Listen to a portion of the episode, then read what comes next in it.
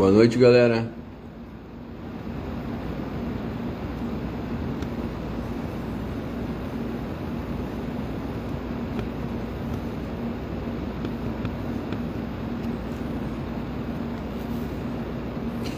Boa noite, bora lá.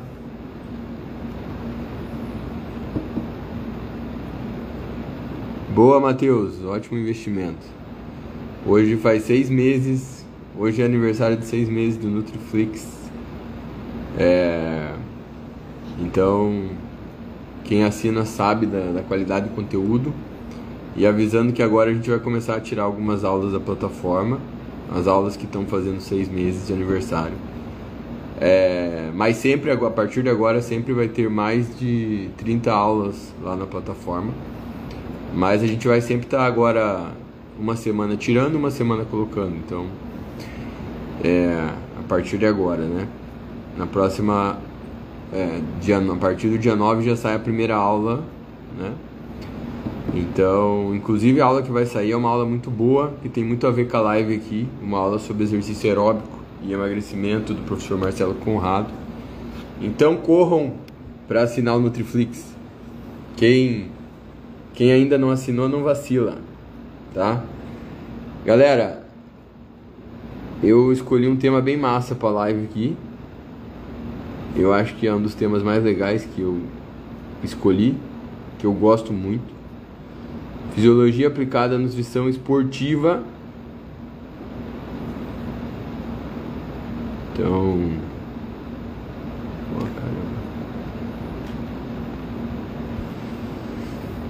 Então a ideia dessa live aqui é mostrar como o, o conhecimento de fisiologia e bioquímica de metabolismo ele facilita muito o entendimento da nutrição esportiva. Porque é engraçado como a gente. Ah, a maioria dos profissionais ainda é, fica preso quando vai discutir algum conceito de nutrição esportiva, como por exemplo a efetividade de algum suplemento. É, muitos ficam presos à ideia de que, bom, é, fica procurando né, se aquele suplemento funciona, os artigos que respaldam isso e tal. Mas é, a verdade é que, claro, que os estudos científicos são fundamentais, para respaldarem a nosso trabalho. Mas quando você tem um, um entendimento do, da bioquímica e da fisiologia, você tem muito mais facilidade para entender, por exemplo, é, por que, que determinado suplemento ou por que determinada estratégia alimentar é, tem certa efetividade ou não, né? Claro que a partir daí você tem que ver o que os estudos se os estudos dão fundamento a isso e tal, ou se tem algum buraco nessa, nessa teoria e tal. Mas a ideia é discutir justamente isso. Como o Felipe falou, quem não sabe bioquímica já tá perdido, já começa perdido, né? É, isso é normal, pro leigo, né? O leigo, o cara que é leigo, se ele fica se perguntando se tal coisa funciona ou não o tempo todo, é, tudo bem, o cara não tem conhecimento mesmo, então para ele é, BCA e creatina estão no mesmo barco, né? Um cara não, quando eu quando eu estava começando a estudar, quando eu estava começando a ler sobre sobre suplemento, qualquer coisinha que eu lia eu achava o máximo, né? Tipo, porra, eu lembro de estar tá lendo sobre albumina e, e lá no, no texto falava que a albumina é uma proteína importante para o crescimento muscular. Eu falei, caralho, vou comprar albumina agora mesmo. Eu nem, nem mal terminava de ler o texto, eu já estava indo comprar albumina, ia tomar, já ia suplementar albumina achando que no já ia dar um grau já nos primeiros dias, né? Agora, é, o nutricionista, o profissional de saúde, o educador físico, não pode ter essa visão simplista, né? E eu vejo que muitos profissionais que me acompanham me perguntam coisas que o cara realmente não sabe a base, ele não, não, sabe fisiologia do exercício. É? Ele não sabe nutrição básica, então por isso que ele se perde, por isso que ele está igual o leigo ali perguntando se tal suplemento funciona ou não, né? Então a ideia da live é isso, né? Eu vou Eu vou começar aqui a falar, eu vou tirar os comentários, né? Senão os caras começam a perguntar umas coisas nada a ver, tipo se subutramina para emagrecimento é válido, né? A live é sobre fisiologia aplicada à nutrição esportiva, o cara tá perguntando sobre utramina. É brincadeira, né? Pô, daqui a pouco tá perguntando trembolando daqui a pouco. Entendeu? Olha o título da live aí, ó. Pra, pro cara ficar claro já que é, né? Bora lá, vamos lá então. Vamos fazer uma live foda aqui. E vão avisando a galera aí, quem não tá assistindo, avisa a galera que. Vamos lá. Depois do final aqui do, da live eu volto, ativo os comentários de novo, tá bom? Bom, pessoal, então, já que a gente vai falar de fisiologia, a gente tem que entender é, o que acontece com o nosso metabolismo durante o exercício, certo? Bom, primeiro vamos pensar durante o repouso, porque eu estou parado agora, certo? Se eu estou parado, mesmo parado, meu corpo precisa de energia. Então, o tempo todo meu corpo precisa de energia, porque quando eu estou parado, os meus órgãos estão funcionando. Então, o meu coração está batendo, o fígado está trabalhando, os rins, né? Estão funcionando, eu estou respirando, então meu corpo está consumindo energia. E essa energia que meu corpo está consumindo, quando eu estou parado, ela pode vir direto da alimentação, se eu acabei de fazer uma refeição é, contendo carboidrato, gordura, proteína, esses nutrientes, uma parte deles vai estar sendo absorvido. Essa absorção pode ser rápida ou lenta, dependendo do nutriente, né? Um exemplo, por exemplo, né? Se eu vou consumir um, é, um prato de comida aqui, arroz, feijão, obviamente essa absorção vai sendo lenta, mas se eu consumir um suplemento como uma maltodextrina ou até mesmo um pão francês, né? É, a digestão e a absorção são mais rápidas, né? Então a absorção do, do alimento, do suplemento, pode variar bastante, né? É, maltodextrina eu dei o exemplo porque é um carboidrato de absorção rápida. Em questão de poucos minutos vai ter uma boa uma absorção rápida. Agora, é, essa absorção ser rápida ou não é interessante? Depende, né? Bom, então, parte da minha energia pode vir depois da refeição, ou se eu ficar várias horas e parado, é importante lembrar que a insulina, pessoal, quando ela aumenta, ela não só faz a nossa as nossas células captarem a glicose que está no sangue, essa glicose que veio do alimento, como a insulina também estimula a célula a usar a glicose como fonte de energia. Mas qual célula? a célula do músculo principalmente. A insulina ela estimula a captação de glicose pela fibra muscular e pelo tecido adiposo. Os outros tecidos não precisam da ação da insulina para captar glicose, né? Mas é, o cérebro, por exemplo, não precisa da insulina estar tá alta para captar glicose. Ele vai captar glicose mesmo com a insulina baixa. Então, isso porque o, o transportador de, de, de o transportador de glicose, ou seja, a proteína que traz a glicose para dentro da célula, é chamado de GLUT4. Esse transportador de glicose a gente tem bastante no músculo e no tecido adiposo. E ele depende da ação da insulina, né? Exceto durante o exercício físico. Durante o exercício físico, mesmo que a insulina fique baixa durante o exercício, o músculo consegue captar muita glicose através do GLUT4, mesmo com a insulina baixa, através de alguns mecanismos celulares que conseguem promover uma maior absorção da glicose pela célula, mesmo quando a insulina está baixa. Por isso que o exercício físico é importante para melhorar o controle glicêmico, né? E é importante, por exemplo, para o indivíduo que tem diabetes, né? É um indivíduo que tem resistência à insulina. Então, agora, no período de jejum, quando a insulina está baixando, que acontece? A insulina é um hormônio que é, é como se fosse uma chave. Quando a insulina está alta, o teu corpo queima mais carboidrato. É, que a gente chama de principalmente glicólise aeróbia. Quando o teu corpo está usando a glicose como fonte de energia, a gente fala de glicólise aeróbia. Embora algumas células fazem glicólise anaeróbia, qual que é a diferença? É, na glicólise aeróbia, é, como o nome diz, a glicose ela é utilizada como fonte de energia e o oxigênio participa do processo, né? Então a gente tem diversas vias bioquímicas e esse oxigênio participa do processo. Então quando você queima o carboidrato pela glicólise aeróbia, você precisa do oxigênio. Mas o carboidrato ele pode ser utilizado como fonte de energia também sem a presença do oxigênio. Um exemplo que acontece é quando você tem as hemácias. Hemácias são as células que transportam oxigênio, dióxido de carbono, e essas células não têm mitocôndria. Elas só fazem glicólise anaeróbia. É, a glicólise anaeróbia, ela, ela produz energia, mas ela produz bem menos do que a glicólise aeróbia. Né? Na glicólise anaeróbia você produz 2 ATP por molécula de glicose. E na glicólise aeróbia você produz 32 ATP. Então a glicólise aeróbia é um processo que produz mais energia. Só que tem uma diferença. Na glicólise anaeróbia, o processo é mais rápido. Certo? Por que, que eu estou falando isso? Porque quando você está exercitando o músculo, o, o músculo, obviamente, ele está recebendo oxigênio, certo? Daí você fala assim, bom, então o músculo, Dudu, o músculo só faz a glicólise aeróbia. Não. O músculo ele pode fazer tanto a glicólise aeróbia como anaeróbia. Certo? Agora, presta atenção. A fibra muscular, ela tem mitocôndria.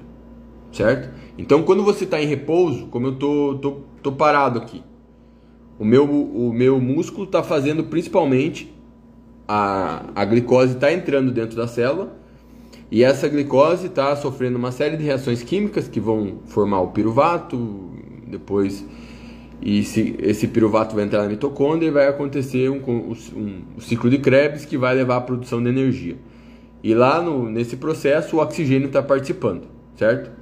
Mas quando eu estou movendo o meu músculo, exerci me exercitando, estou fazendo contração rápida ou estou correndo, é, esse processo, né, obviamente, essa demanda de energia vai aumentar para o músculo, certo?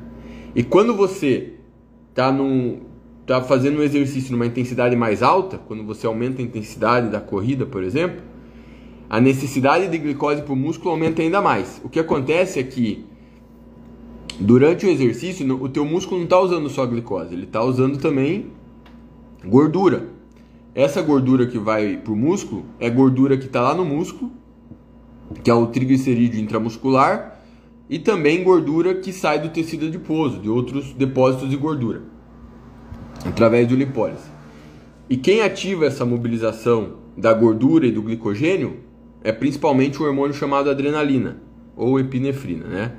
Então a adrenalina, que é produzida ali na medula suprarrenal, ela é um hormônio que quando a gente começa a a fazer exercício, aumentar a intensidade do exercício, ela é liberada e ela faz tanto a glicogenólise, que é a quebra do glicogênio muscular, como também faz a lipólise no tecido adiposo. Então, quando você faz o exercício, o teu corpo vai mobilizar principalmente esses dois substratos, o glicogênio muscular e, o e a gordura. Só que essa gordura é, ela tem, é gordura, tanto gordura que está no músculo, a gente tem gordura no músculo, gordura intramuscular, a gente chama de triglicerídeo intramuscular, como também gordura que está na barriga, na perna, enfim, né?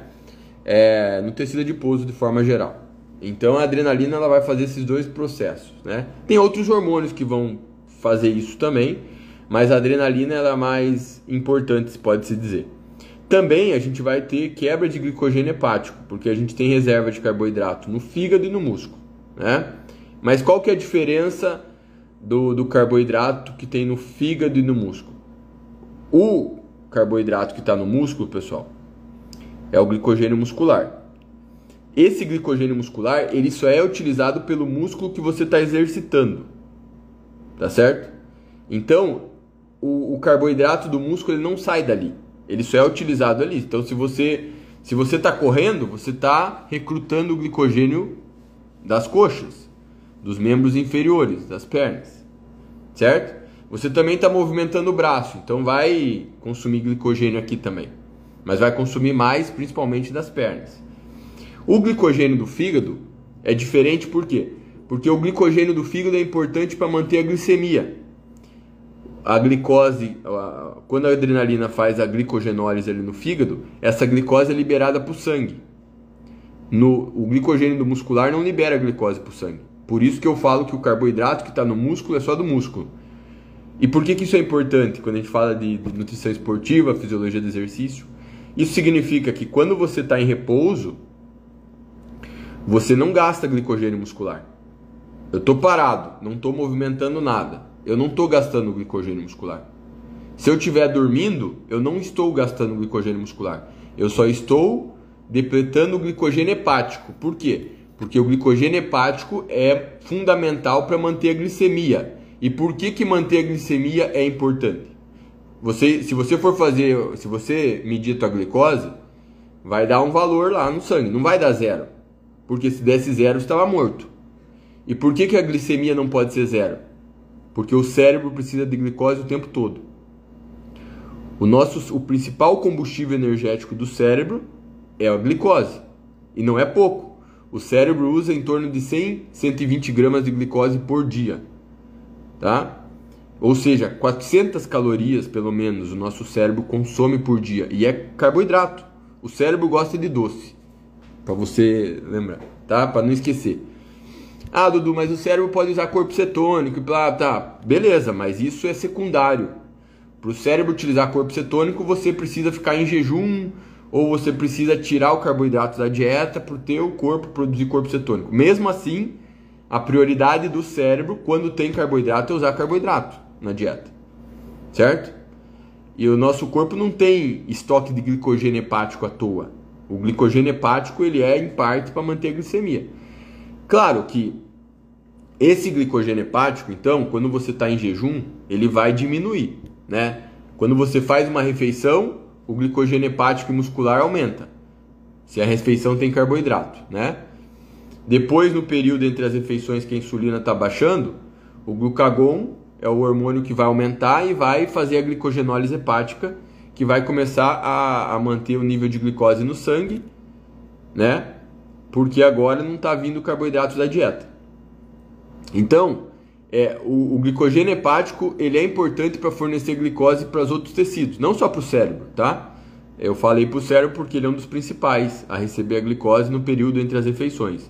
Mas as hemácias também precisam. É que o cérebro é o cara que, que usa mais glicose. O músculo também vai, vai pegar essa glicose que vem é, no período ali entre as refeições, no período de jejum. Então o glucagon é o primeiro hormônio que aumenta. É, a gente tem outros hormônios também que vão aumentar durante o jejum, quando a insulina está baixa, que é a adrenalina, o cortisol, né? E, e tanto o glucagon como o cortisol, adrenalina, eles têm uma importância para fazer o fígado produzir glicose. Né? Então, o, quando você está em repouso, você tem depressão de glicogênio hepático.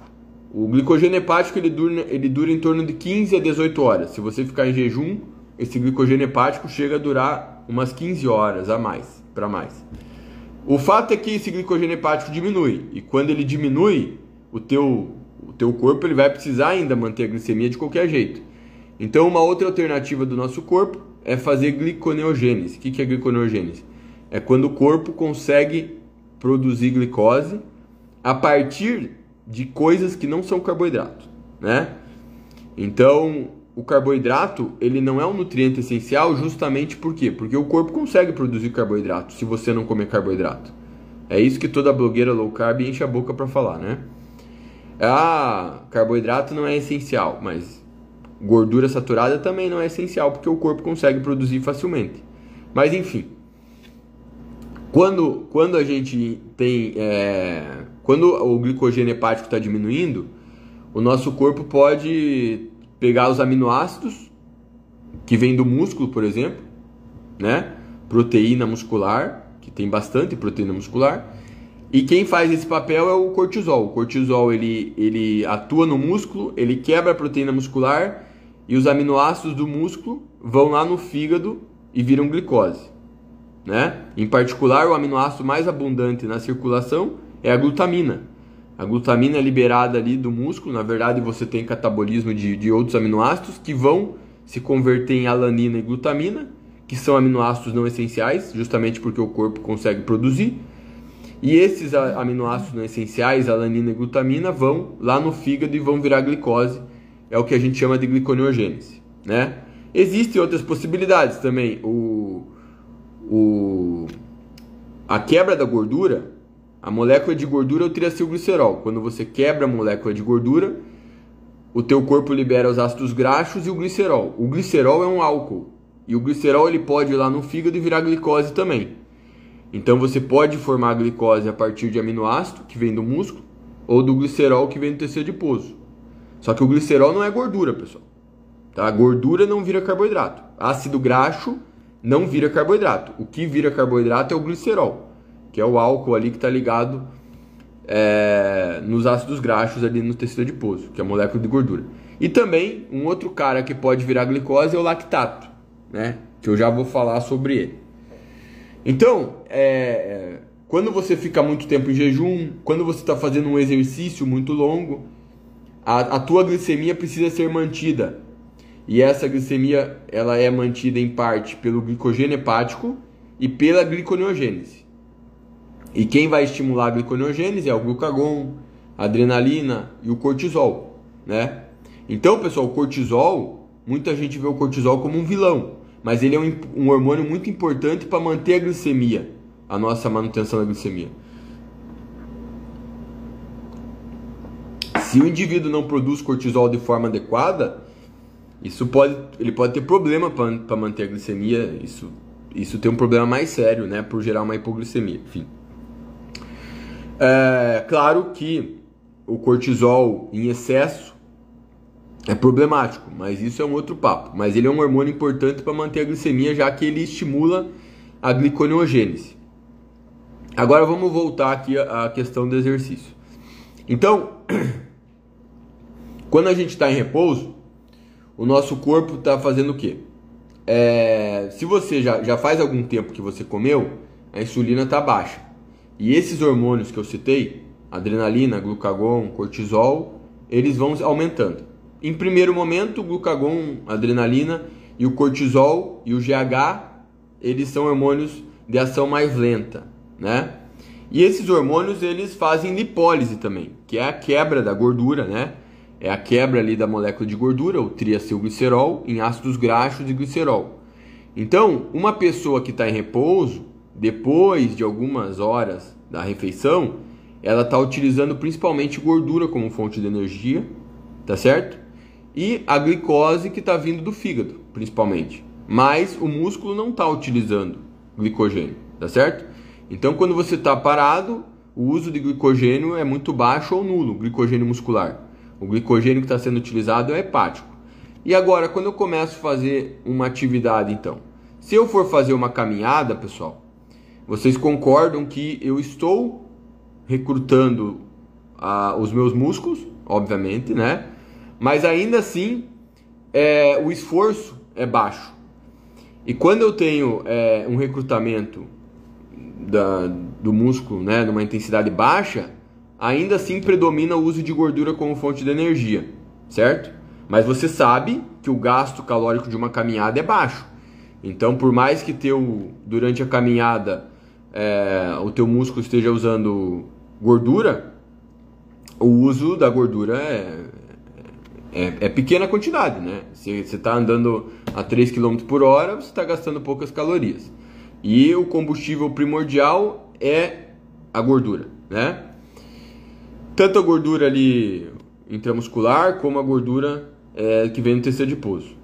Quando você vai aumentando a intensidade, né, e você começa a correr, o que, que vai acontecer?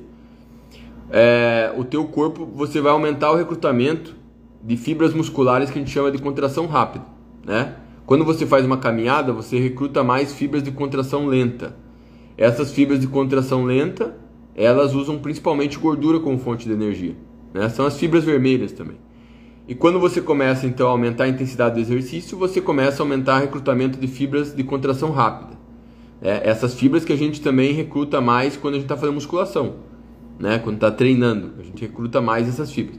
A gente recruta, na verdade, é, conforme você aumenta a intensidade do exercício, você vai recrutando todos os tipos de fibra, tanto do tipo 1 como do tipo 2, as de contração lenta e contração rápida.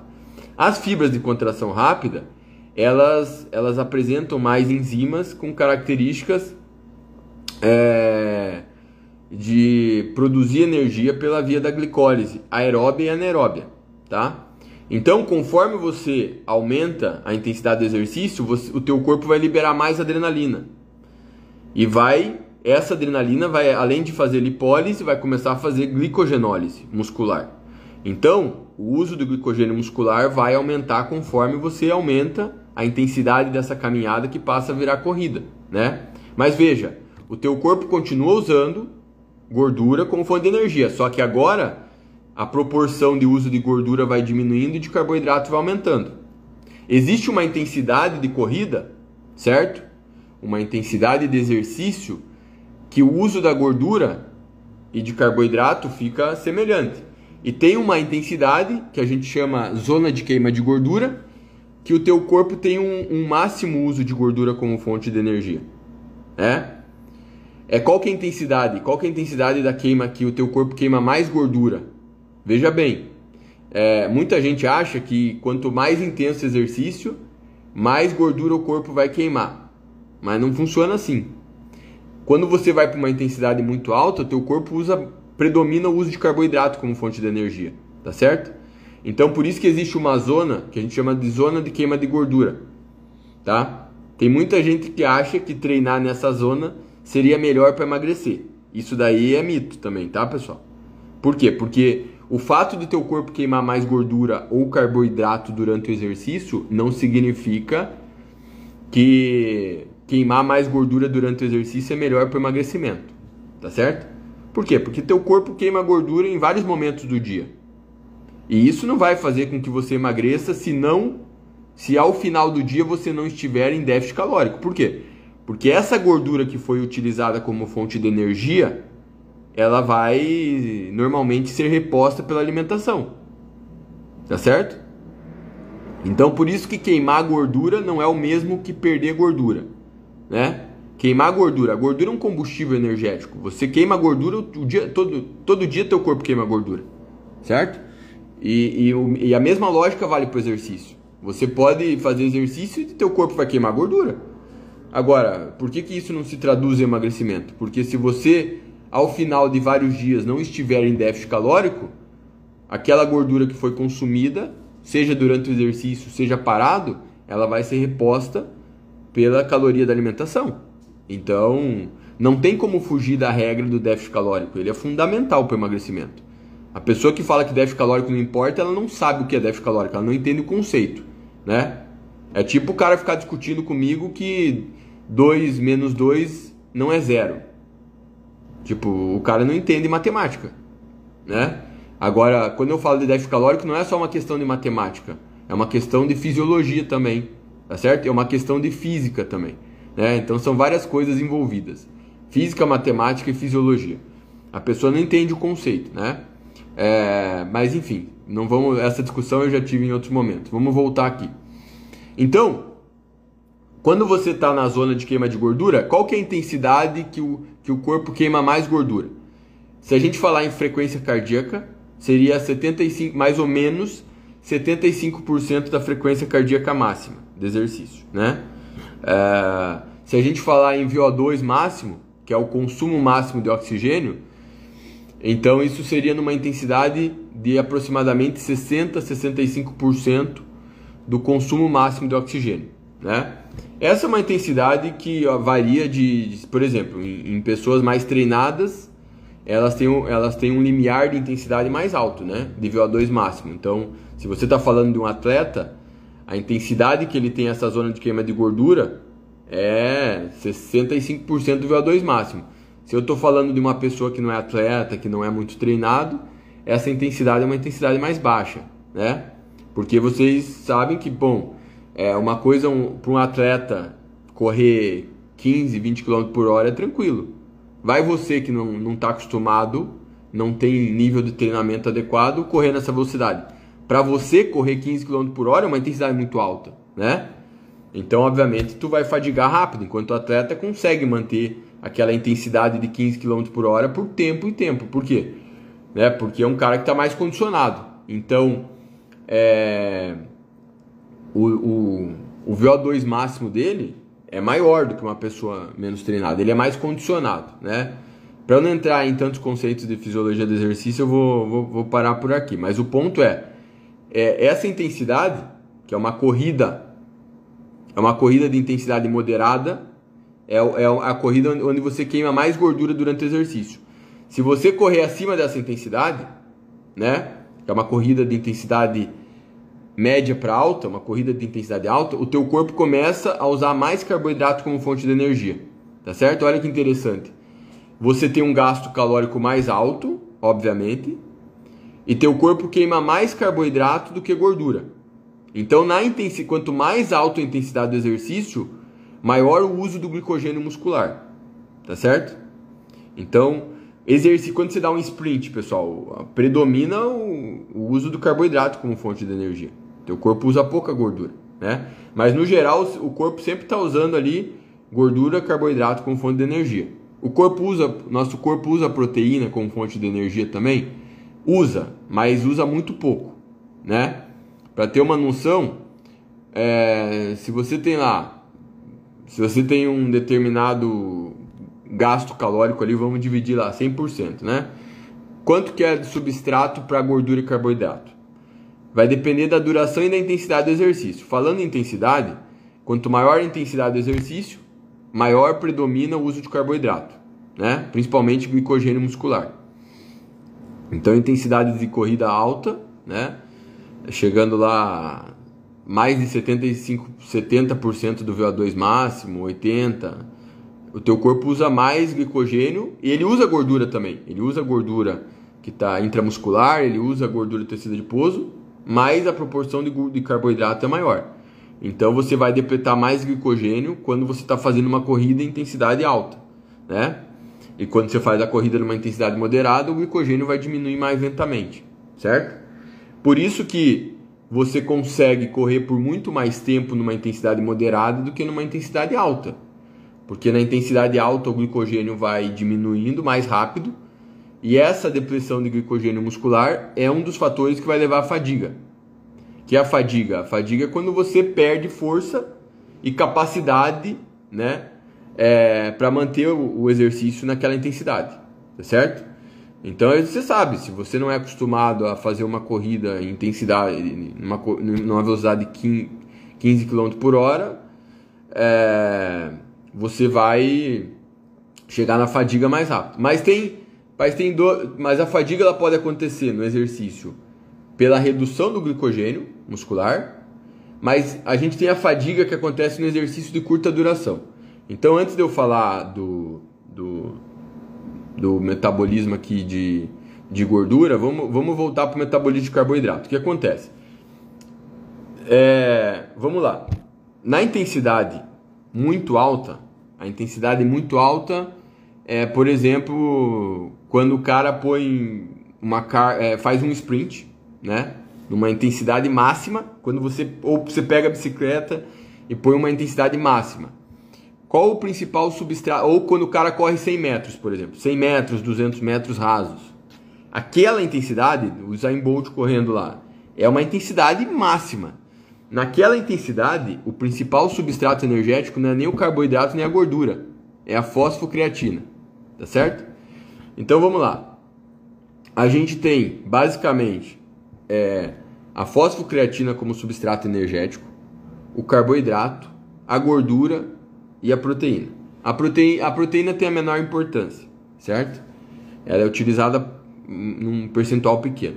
A fosfocreatina, pessoal, ela está armazenada no músculo, certo? Só que a fosfocreatina, ela, ela é o substrato energético que fornece energia mais rápido para o músculo, mais rápido que o carboidrato. E a gente tem fosfocreatina no músculo, e quando essa fosfocreatina é quebrada, ela produz ATP. E esse processo é muito rápido, por quê? Porque é uma reação química só. É o mais. Você vai estudar a bioquímica do exercício e estudar o metabolismo ali da creatina, da fosfocreatina, é o mais simples, porque é uma reação química só.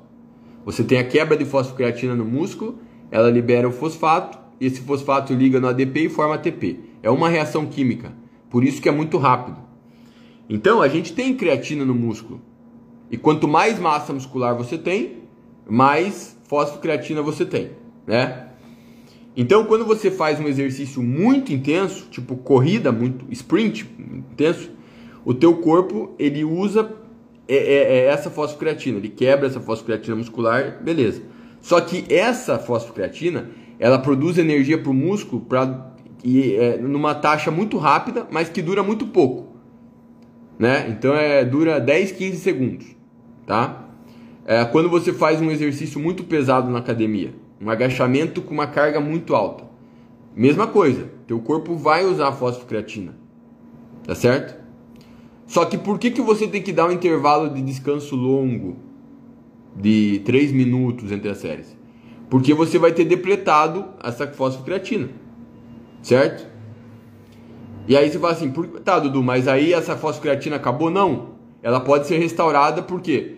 Porque quando você está em repouso ali, descansando, o teu corpo vai produzir ATP através de gordura, da quebra da gordura, da quebra do carboidrato, e essa, esses processos aí vão, vão eles ajudam a, a regenerar as reservas de fosfocreatina, mas isso demora é, normalmente mais de 2, 3 minutos, tá? Então por isso que para você fazer um exercício muito pesado, tu precisa esperar as reservas de fosfocreatina serem restauradas. E, a, e aonde que entra a suplementação de creatina nessa história? A creatina, pessoal, é uma substância que o nosso corpo consegue produzir, tá certo? Então, é, o nosso corpo consegue sintetizar creatina, né? Ele sintetiza em torno de 1 grama por dia. E a gente consegue obter também creatina através dos alimentos, principalmente comendo carne, né? Então a gente consegue. Só que é, por que, que suplementar creatina normalmente faz diferença? Por que, que a creatina é um suplemento que tem boa comprovação científica? E aí agora que a gente vai estar aproximando a fisiologia da nutrição esportiva. Porque por mais que você consiga obter creatina da alimentação, normalmente você a quantidade que você obtém da alimentação e a quantidade que teu corpo produz é, acaba substituindo uma quantidade que, que é degradada diariamente, né? Tá certo? Então, quando você suplementa a creatina, você consegue aumentar as reservas de creatina no músculo e aumenta também as reservas de fosfocreatina. Então é possível com a suplementação de creatina você ter mais creatina do que o teu corpo consegue produzir.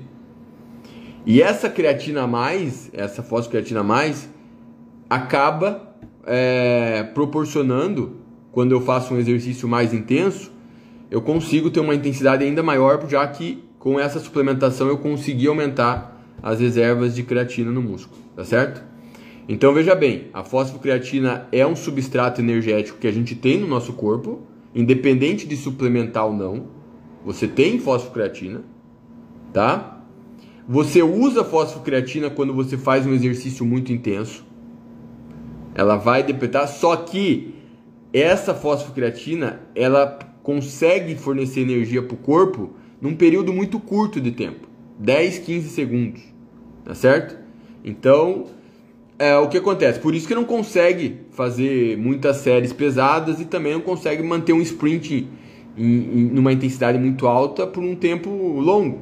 O tempo é muito curto, porque você depleta a creatina, tá? Claro que é, é essa é a forma de, de produção de energia mais rápida do corpo a quebra da fosfocreatina.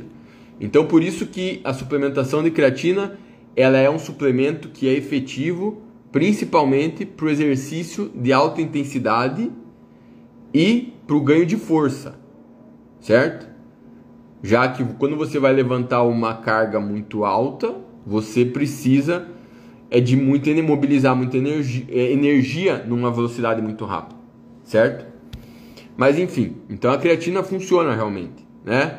É, existem pessoas que não são tão responsivas, existem pessoas que são mais responsivas, mas isso é outra discussão. Outro ponto, depois da creatina, veja bem, ó, quem fornece energia mais rápido é o carboidrato. O carboidrato, pessoal, ele é, um, ele é, ele é diferente da gordura porque e da proteína, porque o nosso corpo pode fazer o uso do carboidrato pela via anaeróbia e pela via aeróbia. Gordura não tem como fazer isso. Gordura só, é, só utiliza via aeróbia. Ou seja, sempre que o corpo usa gordura como fonte de energia, precisa de oxigênio. E o processo de produção de energia pela via aeróbia é um processo mais lento. E envolve mais reações químicas, tá certo? O processo do uso do, do, da proteína como fonte de energia, do aminoácido, também é pela via aeróbia. Já a glicose, quando o teu corpo usa a glicose como fonte de energia, ele pode usar tanto a via anaeróbia quanto a via aeróbia. A via anaeróbia é uma via mais rápida do que a via aeróbia. Tá? Por quê? Porque as reações químicas são, são mais curtas, né? E o oxigênio não participa do processo. Então, quando você está treinando em alta intensidade, além da fosfocreatina ser utilizada como fonte de energia, o teu corpo também faz glicólise anaeróbia, tá certo? Só que a glicólise anaeróbia é um processo que fornece energia por, por uma taxa rápida também, mas essa taxa rápida ela é mais lenta do que da fosfocreatina, tá? Então, quando o cara faz uma corrida de 100 metros, o principal substrato energético ali ainda assim é a fosfocreatina corrida de 100 metros, 200 metros rasos. Quando você já vai para corridas é, que duram mais de 15 segundos, de mais de 20 segundos, você já tem, além da fosfocreatina, você tem a glicólise anaeróbia predominando também, tá? Então, a glicólise anaeróbia é uma forma de usar o carboidrato como fonte de energia de forma mais rápida, onde o oxigênio não participa do processo. Veja bem, a glicose, quando eu estou falando de glicose anaeróbia aqui, pessoal, estou falando o que está acontecendo no músculo. Lá no o músculo, o oxigênio está chegando no músculo, mas esse processo é, é muito rápido e o, e o, oxigênio acaba não participando desse processo, né? Então, o te, é, esse processo ele produz 2 é, dois ATP, quando na verdade, quando é quebra do glicogênio, na verdade é 3 ATP. Enquanto quando é pela via quando o corpo usa a glicose pela via aeróbia, ele produz mais energia. Só que pela via aeróbia o processo é mais lento, né? Então quando você tem é, um exercício intenso que dura é, poucos minutos, né? Esse metabolismo anaeróbio predomina, certo? Então essa glicólise anaeróbia predomina. Mas veja bem, o teu corpo também está fazendo glicólise aeróbia, ele está fazendo os dois. Mas quando, quanto mais curto o exercício, mais predomina a glicólise anaeróbia. Essa glicólise anaeróbia funciona assim: você tem a glicose, ela entra na célula, na fibra muscular, e lá na fibra muscular ela sofre uma série de reações químicas até virar piruvato, dois, duas moléculas de piruvato. Esse piruvato, ele nesse processo você produz lá é, 2, 3 ATP. E aí esse piruvato se converte em lactato. Antigamente se pensava que o lactato é, causava fadiga muscular, que porque se você está treinando numa intensidade alta, né, é, o teu corpo vai produzir bastante lactato, vai depletar fosfocreatina e vai produzir lactato porque você está fazendo muita glicólise anaeróbia, certo? Então estou falando aí de exercícios que duram normalmente menos de, de 3 minutos, 5 minutos, né? Então é o cara que corre lá 400 metros, 800 metros, 200 metros. É, e também o cara que joga o jogador de futebol, ele faz os dois processos, né? Porque o jogador de futebol, de basquete, ele, o treino dele é o quê? É sprint com momentos que ele está andando ou está em repouso, certo? Então, você tem nesses momentos que o cara faz o sprint, ele vai estar tá usando o metabolismo anaeróbio, né? O metabolismo anaeróbio, pessoal, é quando não tem oxigênio participando, tanto tanto pela é, degradação da fosfocreatina como pela glicólise anaeróbia. Então, você tem uma depressão de glicogênio nesse, durante esse processo e você tem a produção do lactato. Veja bem, não é ácido lático que é produzido, é lactato. Só que Durante esse processo também a quebra de, do ATP, né, que é, que é produzido no processo, vai produzir íons de hidrogênio. Então, a glicólise anaeróbia, ela vai gerar acidose muscular, tá? Mas a acidose muscular não é por causa do lactato produzido, é por causa dos íons de hidrogênio que são produzidos no processo. E quando você tem aumento dos íons de hidrogênio, devido à quebra do ATP, você tem acidose muscular. O pH da, da célula ali vai baixar, vai ficar mais ácido, tá certo? E o que, que acontece então se você tem uma, uma redução do pH ali no músculo? É, essa redução do pH vai comprometer o funcionamento das enzimas da via glicolítica. Então, é, sabe aquela sensação de queimação, né? Essa sensação de queimação é devido a essa acidose muscular. Então, e você pode sentir isso na musculação, como você vai sentir na musculação, você você tem uma recuperação mais rápida, né, de uma série para outra. Se você tem acidose muscular, você pode esperar um tempinho e você consegue fazer a série de novo. Se você faz corrida, sprint, né, você tem que esperar um tempo maior. Por quê? Porque o nosso corpo ele tem mecanismos de tamponamento para reduzir a acidose muscular, tá? E quanto mais treinado o atleta é, quanto mais treinada a pessoa é, mais eficiente é o mecanismo de tamponamento, tá certo? Para reduzir a acidose muscular e você conseguir voltar a fazer outra série, outro sprint, tá certo? Então essa acidose muscular, pessoal, ela leva a fadiga. Essa fadiga não é uma fadiga que está relacionada a você depletar o glicogênio. Por quê? Porque veja bem, você não depletou o glicogênio fazendo um sprint. Você tem muito glicogênio no músculo. Não vai, não vai depletar o glicogênio fazendo exercício de um minuto, de dois minutos. O glicogênio vai, você vai diminuir um pouco o glicogênio, mas vai ter glicogênio ainda. Então essa fadiga do exercício de alta intensidade, ela é decorrente da acidose muscular. Essa acidose muscular, ela acontece não por causa do lactato, mas por causa da produção dos íons de hidrogênio tá? Principalmente. Então o cara, ele tem que, ele tem que dar um intervalo de descanso, né? Pra, por causa da acidose, né? Ele não consegue continuar. E aí depois de alguns minutos, ele pode voltar a fazer o sprint. No caso da musculação, a recuperação é mais rápida. Às vezes você faz lá uma série, dá a queimação, você espera ali 45 segundos, um minuto e já consegue fazer outra série. É, então, depende muito do tipo de exercício que está fazendo. Agora, Dudu, é, tem, tem suplemento que pode melhorar isso? Tem. A gente tem dois suplementos que podem ser utilizados, né? É, para melhorar, por exemplo, o, o por exemplo, é, você consiga fazer mais tempo uma série da musculação, por exemplo, sem é, levar fadiga, ou é, um outro exercício, um remo, ou até para um, um, um, indivíduo que faça algum exercício intermitente. Então, nesse, esses exercícios de alta intensidade que levam a essa acidose muscular, você pode usar bicarbonato de sódio, né? O bicarbonato, pessoal, de sódio, ele já tá, o teu corpo tem bicarbonato de sódio, obviamente o bicarbonato ele atua como tampão. Ele diminui, ele se junta aos íons de hidrogênio e ele anula então esse efeito da acidose, mas isso leva um certo tempo. Se você suplementar bicarbonato de sódio, você pode melhorar esse efeito, né? Então a suplementação de bicarbonato de sódio realmente pode é, melhorar o desempenho, tá? Ela, ele não vai evitar a fadiga, não tem como, obviamente, mas ele vai melhorar o desempenho justamente por retardar a fadiga, né?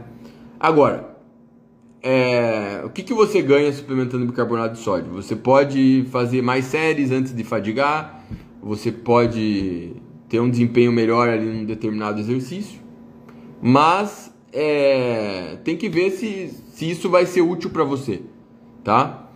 Por exemplo, será que isso traz um benefício para hipertrofia no longo prazo? Eu acho discutível. Então, assim, na musculação, eu não sei se compensa usar bicarbonato de sódio por quê? Porque é um suplemento que causa bastante colateral. Apesar de ser barato, né? Podem ver que empresa de suplemento não vende bicarbonato de sódio. Por quê? Porque não, não tem lucro para os caras vender isso, né? Outro problema do bicarbonato, o gosto é horrível, né? Você tem que usar pré-treino. Tem que usar pré-treino bicarbonato. Ele causa diarreia, dor de barriga, tá certo? Então é um suplemento que o cara não pode arriscar no dia da prova se ele não está acostumado a usar. Já aconteceu, eu vi história de atleta que o cara foi testar bicarbonato no dia da prova se fudeu. Porque, porque deu caganeira. Então não, não é uma. É um negócio que você tem que se habituar ao uso, né? Para depois utilizar numa situação específica.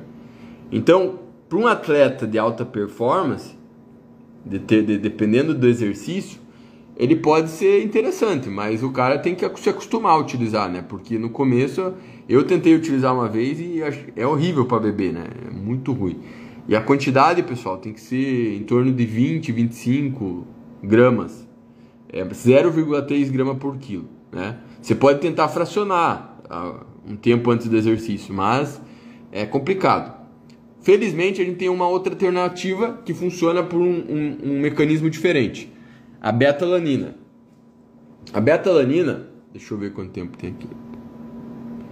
A beta-alanina, ela é um, um aminoácido, certo? É um aminoácido que, que o nosso corpo produz e tal, mas a beta-alanina diretamente não é ela que vai causar o efeito tampão. Na verdade, Dentro da fibra muscular, a gente tem a carnosina. A carnosina é uma substância formada pela combinação da beta-alanina com o aminoácido histidina, tá? Então, aí alguém pode falar assim, Dudu, mas por que então não, não suplementa carnosina? Porque se você tomar carnosina, o teu lá no intestino a carnosina vai ser quebrada, enfim, e você não vai conseguir aproveitar ela, tá? Então a ideia é suplementar o aminoácido beta-alanina e lá no nosso corpo ele vai se combinar com a histidina no músculo e vai formar a carnosina, tá? Então a carnosina é formada através da combinação. Você não precisa fornecer histidina porque já tem suficiente lá no teu corpo, né? Então basicamente tem que funcionar a beta-alanina. E a carnosina é uma substância que tem esse efeito tampão. Enquanto o bicarbonato age fora do, da célula, a carnosina tem um efeito dentro da célula, intracelular. Outra coisa importante sobre a beta-alanina é que você não precisa usar de pré-treino. O, o mais importante para você aumentar as reservas de carnosina é você tomar todos os dias. Então, para aumentar a quantidade de carnosina no teu músculo, você tem que tomar a beta-alanina todos os dias, tá? E o efeito não vai acontecer no primeiro dia, pessoal.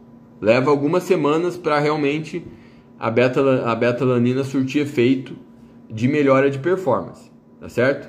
Melhora de proporcionar aumento de mais séries durante o exercício, enfim, né? Veja bem, enquanto a, creatina ela é um suplemento que aumenta a intensidade, aumenta a força a beta-alanina, o bicarbonato, eles aumentam, eles, você consegue aumentar, por exemplo, o tempo de treino, enfim, essas coisas. É, é um mecanismo de ação diferente. A creatina, ela vai aumentar a reserva de fosfocreatina e com isso você faz com que você a, a, a fosfocreatina é basicamente você consegue fornecer energia a uma taxa mais rápida para o teu corpo, né? Enquanto a ação da beta-alanina, do bicarbonato, é por um efeito tampão de reduzir a acidose muscular, né? E consequentemente aumentar o tempo que leva para você ficar fadigado, tá? É, então o bicarbonato e a betalanina eles eles têm ambos têm um efeito tampão, mas eles atuam com mecanismos diferentes, pode ter até sinergia. Então esses suplementos que eu estou citando realmente têm eficácia científica.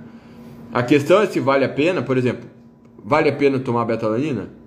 Depende, eu acho que, que pode valer a pena, desde que você já não é não vale a pena para o iniciante, né, cara? Não vejo que o iniciante vai agregar muito suplementando isso. Não dá para não dá para esperar muita coisa assim, mas quando você já está com um tempinho de treino, a tua dieta já está bem ajustada, aí vale a pena começar a usar suplemento, né?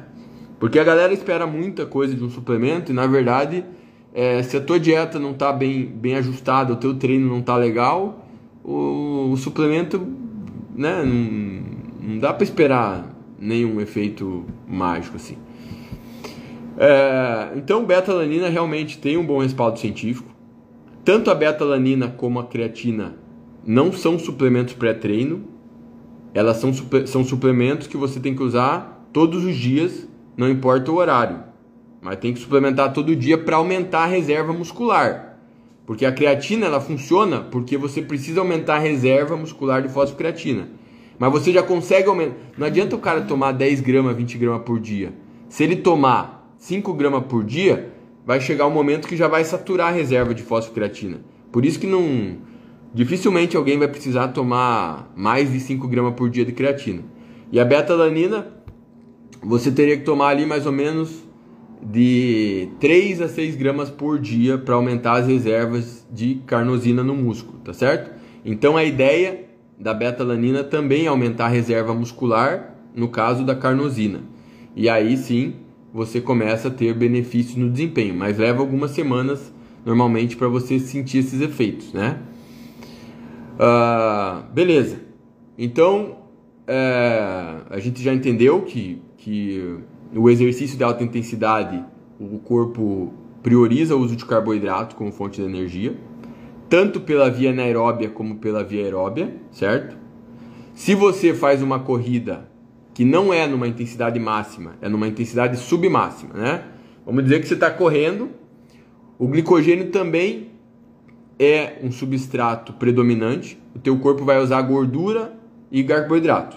Só que esse uso do carboidrato no exercício que não está em intensidade máxima, é, vai ser tanto por glicólise anaeróbia, mas vai predominar a glicólise aeróbia. Na, a glicólise aeróbia, pessoal, diferente da anaeróbia, ela fornece, ela produz mais ATP para o músculo. Então, enquanto a glicólise anaeróbia, é, que é a intensidade mais alta, produz 2, 3 ATP por glicose, a glicólise aeróbia consegue produzir 32 ATP por molécula de glicose.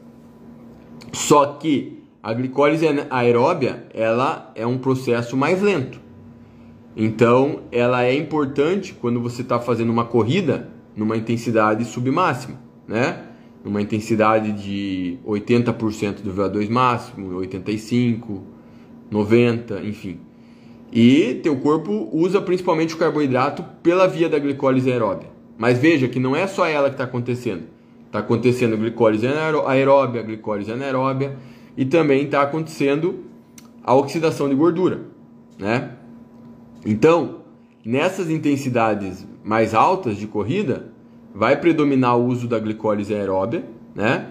Então, o, a, o glicogênio ele vai depletando. Por isso que o carboidrato ele é um substrato muito importante para atletas de alta performance, mesmo em exercícios de longa duração, né?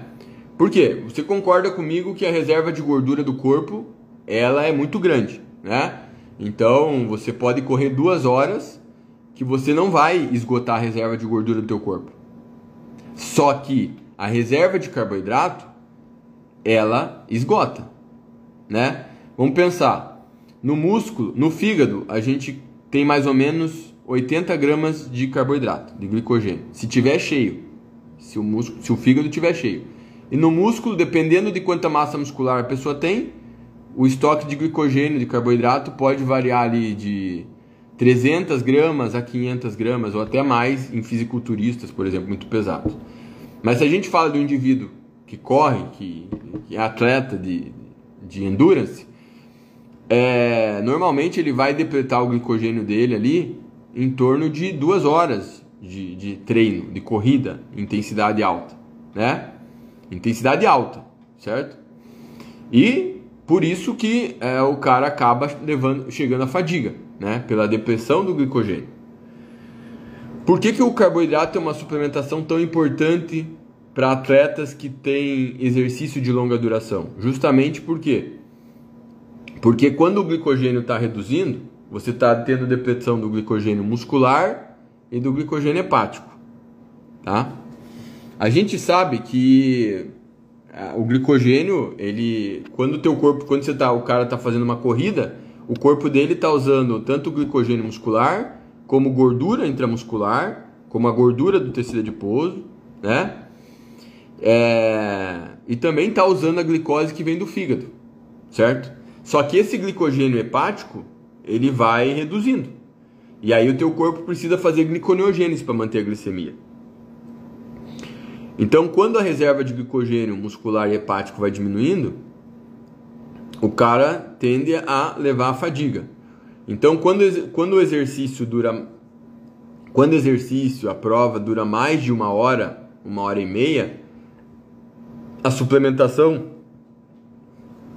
A suplementação de carboidrato é importante porque um dos objetivos dela é fornecer glicose é, e evitar a fadiga por, por uma queda da glicemia, né? Por quê? Porque a produção de glicose no fígado, pessoal, pela glicogenólise e pela gliconeogênese, ela não é capaz de produzir a glicose na velocidade que o corpo está precisando. Então, quando você fornece o carboidrato nesses exercícios é, de mais de uma hora de duração, normalmente se fornece mais de 30 gramas por hora, né? Tem que considerar alguns aspectos fisiológicos importantes. Por exemplo, não adianta o cara querer dar, por exemplo, 200 gramas de, de carboidrato por hora que o intestino não tem condições de absorver. O nosso intestino ele absorve em torno de 1 grama de glicose por minuto. Então, se você fizer uma conta, é mais ou menos 60 gramas por hora, né? A capacidade de absorção aí do nosso intestino.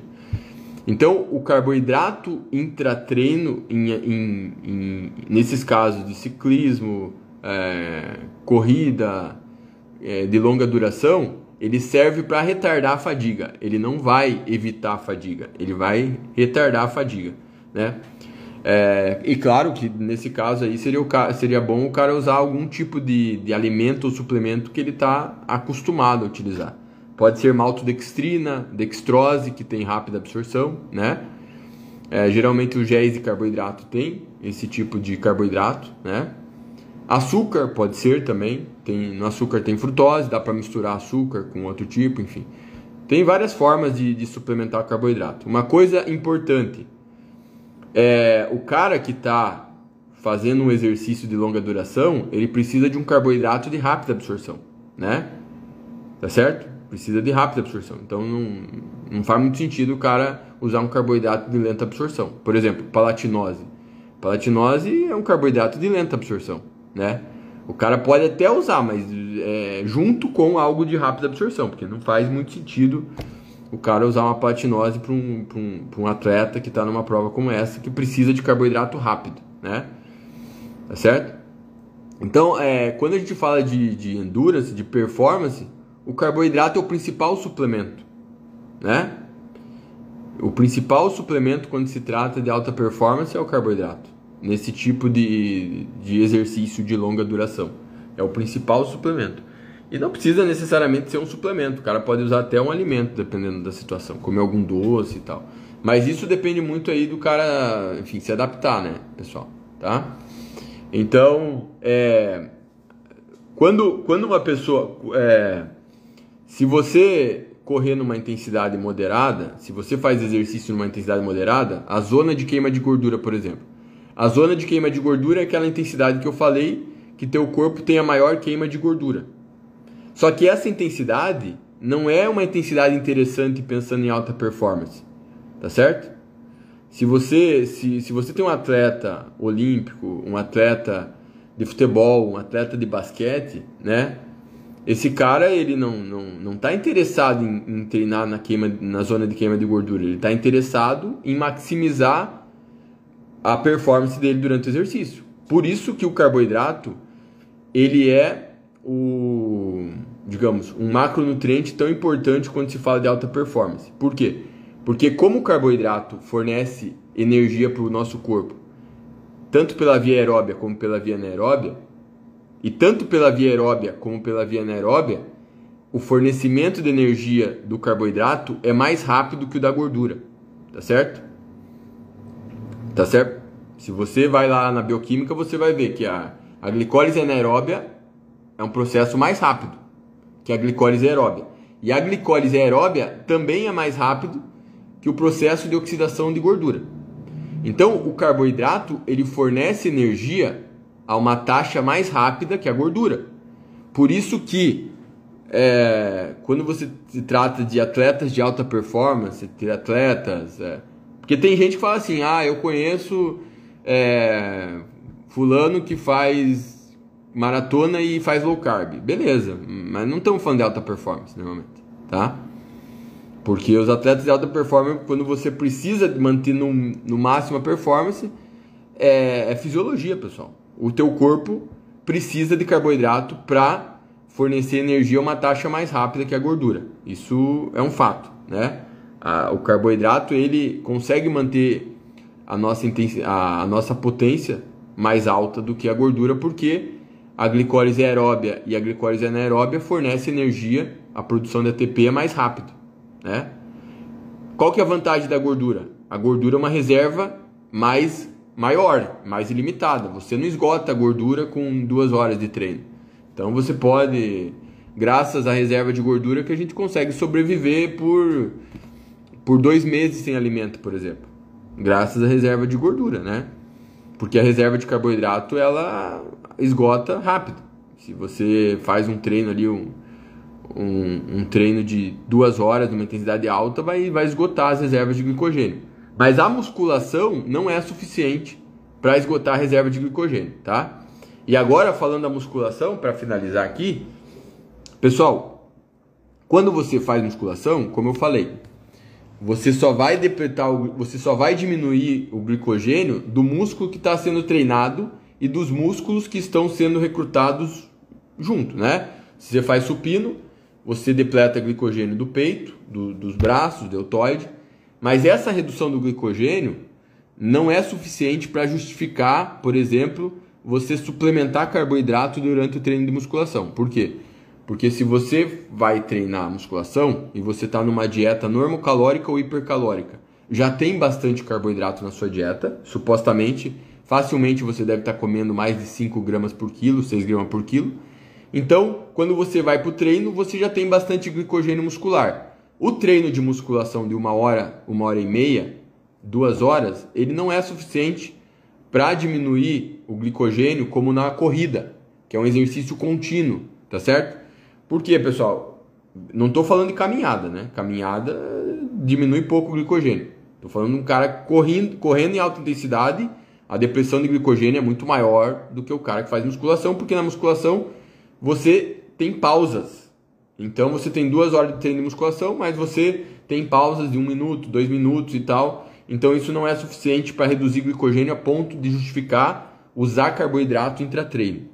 Pior ainda, usar aminoácido intratreino com a ideia de aumentar a performance é furada. Não tem base fisiológica nenhuma. Ai, mas eu sinto diferença, é placebo. Ah, eu sinto diferença, é placebo.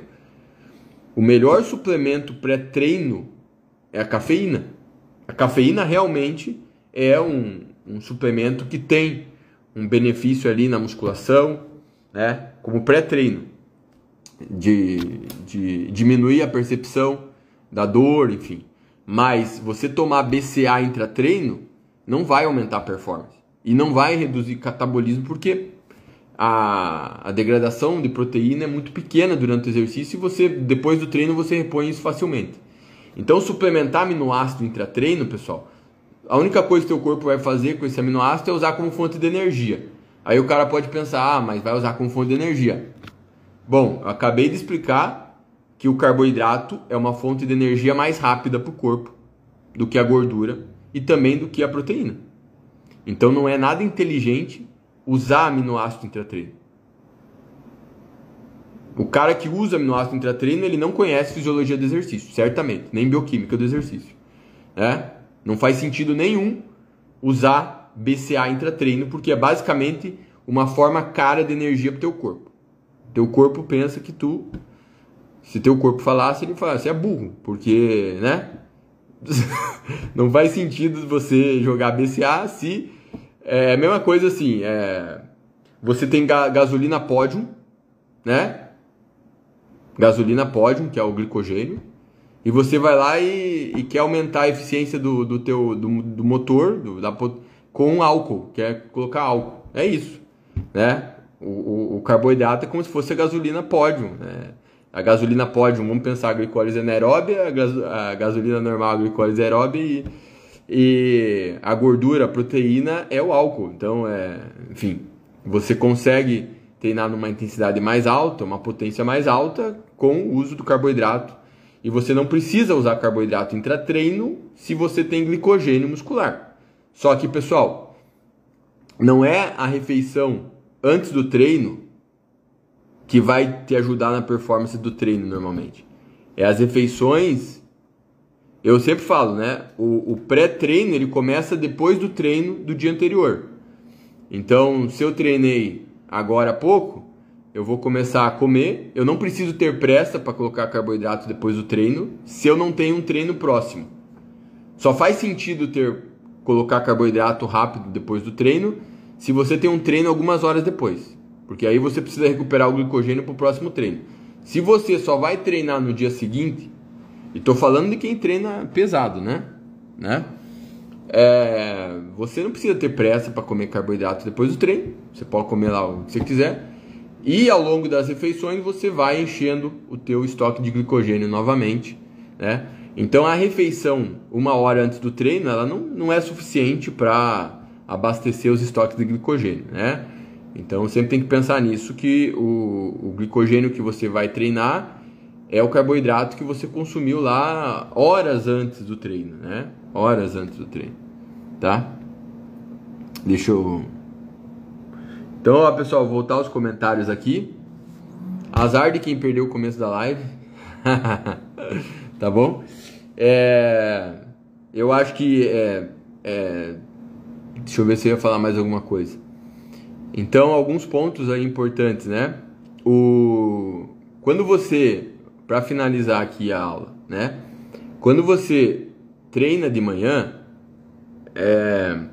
você não necessariamente precisa se preocupar em comer algo antes do treino. Algumas pessoas sentem mais diferença, tem pessoas que não. Por quê? Porque durante o sono você não depleta o glicogênio muscular, certo? Agora, você pode ter uma performance pior treinando de manhã? Pode. Ah, mas não dá para dizer que foi porque você é, não tinha glicogênio, tá certo? Tá? Porque supostamente, se você se alimentou bem no dia anterior, você vai ter glicogênio muscular para treinar em jejum. Então, o treino em jejum, às vezes, ele não rende tão bem, de fato, porque a pessoa não está adaptada, porque a pessoa não dormiu bem, tá bom? Mas é, quem tem gente que gosta de treinar em jejum e treina bem em jejum, tá? Por isso que não precisa ficar bitolado com essa ideia de que ah, não pode treinar sem comer nada. É tudo uma questão de adaptação, tá certo? Eu já, já treinei em jejum e nos primeiros dias não foi legal e depois de um tempo treinava bem de qualquer jeito, né? Tá? Mas isso também é algo individual, tá bom?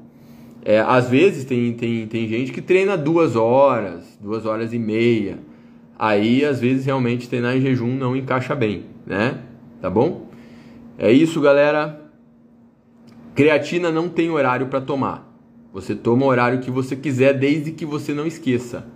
Então é bom você colocar como estratégico, porque assim, ó, se você treina cinco dias na semana e você colocar a creatina no pós-treino, no shake, Pode ser que nos dias que você não treine você não tome, você esquece. Então, é, às vezes é melhor colocar num horário, numa refeição padrão, assim, para você não esquecer. Porque o benefício da creatina, ele não depende do horário que você toma. Ele depende de você tomar todo dia, né? Porque a ideia da creatina é aumentar o estoque de, de fosfocreatina no músculo. E para você manter o estoque de fosfocreatina no músculo, você só precisa tomar todos os dias. Tá? Beleza? Galera, esse conteúdo muito mais detalhado, agora é a hora do merchan, né? Vai estar no meu curso dia 5 de março, no curso Metabolismo, Fisiologia Hormonal e Exercício. O curso é muito melhor do que a live aqui, tá? O curso é muito mais foda, porque no curso eu vou falar de hormônios, vou falar de muito mais coisa, vou falar de muito mais. É, tá, vou falar muito mais detalhes do, dos suplementos, das estratégias nutricionais esse curso, a minha intenção é o nome dele, às vezes a galera não eu achei que o nome seria legal, mas enfim. O conteúdo do curso é muito mais absurdo do que o nome passa passa a entender, tá certo? Então, quem quiser, quem quiser fazer esse curso, eu coloquei o link lá no Stories. e o valor dele está muito barato, tá? R$ 179,90. É um curso muito diferenciado, é um, é um curso que eu montei justamente para mostrar para a galera essa interação foda entre fisiologia e nutrição. Então é como, como facilita você entender a nutrição e vice-versa, né? Quando você entende a nutrição esportiva, para o cara que é do, da educação física, facilita entender a fisiologia do exercício. E para o nutricionista, quando você entende a fisiologia do exercício, facilita entender a nutrição esportiva. Então a minha ideia era justamente, como eu estou mostrando nessa live, é mostrar essa interação fodida entre as duas ciências. Esse curso é presencial, ao vivo, mas ele fica gravado por 30 dias. Então se você não conseguir assistir no dia 5, que é domingo, é domingo. Eu não sei agora se é sábado ou domingo, tem que ver lá. Você pode assistir. É, esse curso é online, tá, pessoal? Pessoal, é o, é o melhor curso aí que eu estou disponibilizando atualmente, tá certo? São seis horas de curso. Então, para quem curte nutrição esportiva, para quem curte fisiologia do exercício, é o melhor curso que eu tenho. Se tiver dúvida, me manda ali no inbox. Mas eu deixei, eu deixei o link ali nos stories, tá? É um curso muito foda porque eu montei ele do jeito que eu, que eu achava mais massa. Então, é, você não vai ver ninguém dando curso desse jeito. É porque, a não ser que copiou o meu método, tá certo? É, a ideia é, cara, não tem como não gostar, né? Eu acho um tesão estudar esse assunto. É, eu acho animal você entender de metabolismo, é, tanto no repouso quanto no exercício. Você consegue enxergar muita coisa foda. E esse curso tem certificado é pela Uniguaçu, tá bom? Outra coisa, pessoal, quem quiser ver esse conteúdo, é, quem quiser fazer uma pós-graduação, convido fazer a minha pós de nutrição esportiva e hipertrofia. Esse conteúdo, de forma muito detalhada, ele está na pós-graduação. Então, quem for fazer a pós de nutrição esportiva e hipertrofia, quem quiser, vai ter aula comigo e vai ter aula com uns professores muito bons. Vai ter aula com os melhores nutricionistas do Brasil, vai ter aula com o Matheus Silvestre, vai ter aula com o Felipe Almeida, vai ter aula com o Ney Felipe. Só a galera que é referência quando se trata de nutrição, nutrição esportiva. Então, quem tiver interessado na pós, me dá um toque. A gente tem aulas, uh, tem turmas presenciais em São Paulo e Rio de Janeiro e tem a turma online. A Uniguaçu é, uma, é a única pós que tem aula ao vivo, pessoal. Tem muita pós-graduação aí, mas a nossa aula é ao vivo. E a nossa aula gravada é de qualidade muito foda. Se você não puder assistir ao vivo, você pode assistir a aula gravada. A Uniguaçu, eu falo para vocês, tem que fazer pós na Uniguaçu, porque se você vai fazer pós, seja hoje, depois, daqui a um ano, escolhe a Uniguaçu que você não vai se arrepender. e quem está em, em outro curso de pós, é, podem ter certeza que a, a Uniguaçu é muito diferenciada, tá bom? E ó, esse curso, o diferencial dele também, como eu falei, é, ele abrange tanto a galera da medicina, como da educação física, como da nutrição, porque é uma visão integrada do metabolismo, tá bom? Então é, é muito foda porque você, você consegue enxergar ali de um lado a nutrição, do outro lado a fisiologia do exercício, e você consegue ver essas duas unidas e tudo fica mais fácil de entender quando você vê, é, quando você tem essa visão que eu mostrei aqui na live para vocês, né? Claro, pessoal, é muito difícil para mim, desafiador, falar de fisiologia do exercício sem ter um quadro, sem ter slide, é muito difícil. É, eu espero que vocês entendam isso, né? Eu, tive. Tem, é, é mais complicado aqui porque é um conteúdo difícil e eu, eu tentei fazer com que a maioria das pessoas que tivesse assistido entendesse a maior parte, né? Então agora, quando você faz o curso lá, obviamente vai ficar bem mais fácil porque uh, tem o um material didático lá, tá certo? E um livro aí, se eu for indicar para vocês, para falar que eu não indico só meu material, esse livro aqui é o melhor livro de nutrição esportiva, tá? É do Asker Junktrup do Michael Gleason. É um livro tem um ou outro errinho, mas é um livro muito bom. É o melhor livro, o livro que eu mais gosto, tá certo? É... Então eu indico fortemente. A Vivi tá perguntando se eu abro perguntas no curso. Sim, o tesão do curso, se você assistir ao vivo, é que você interage o tempo todo comigo ali, né? A galera, o chat fica aberto, então qualquer dúvida que você tenha durante a aula, eu vou responder ali. né? E essa dinâmica é muito massa. Então, é, durante o curso ao vivo, se você assistir ao vivo, você tem essa, essa oportunidade de estar tá interagindo comigo ali, tá bom? É, então, é assim tanto no curso como na pós-graduação da Uniguaçu também. A gente, a gente deixa o chat aberto para os alunos interagirem, então é muito foda, tá bom? É, é isso, pessoal. O curso está muito barato mesmo. Daqui a pouco vai mudar de lote. Então, quem puder, garante a vaga logo, tá bom? Qualquer coisa, pergunta para mim. E quem não, tem, e quem não tiver dinheiro para fazer o curso, é, tem o Nutriflix para assinar, tem muito conteúdo foda, tem conteúdo relacionado a isso aqui no Nutriflix também, né? É, a diferença é que no Nutriflix são aulas menores, o curso ele é um curso de 6 horas, é, é um conteúdo é, maior sobre esse assunto, mas no Nutriflix também tem muito conteúdo legal de fisiologia do exercício e de nutrição esportiva, é um investimento muito barato para se fazer, tá bom? É isso aí, muito obrigado. Não esqueçam de sempre lá que puder dar um. É, sua curtida lá, eu vou deixar a live salva por enquanto. Depois deixa seu comentário ali, tá, pessoal? Que eu fico muito feliz e motivado para fazer outras, né? Espero semana que vem aí fazer outra live top para vocês, tá bom? Tá?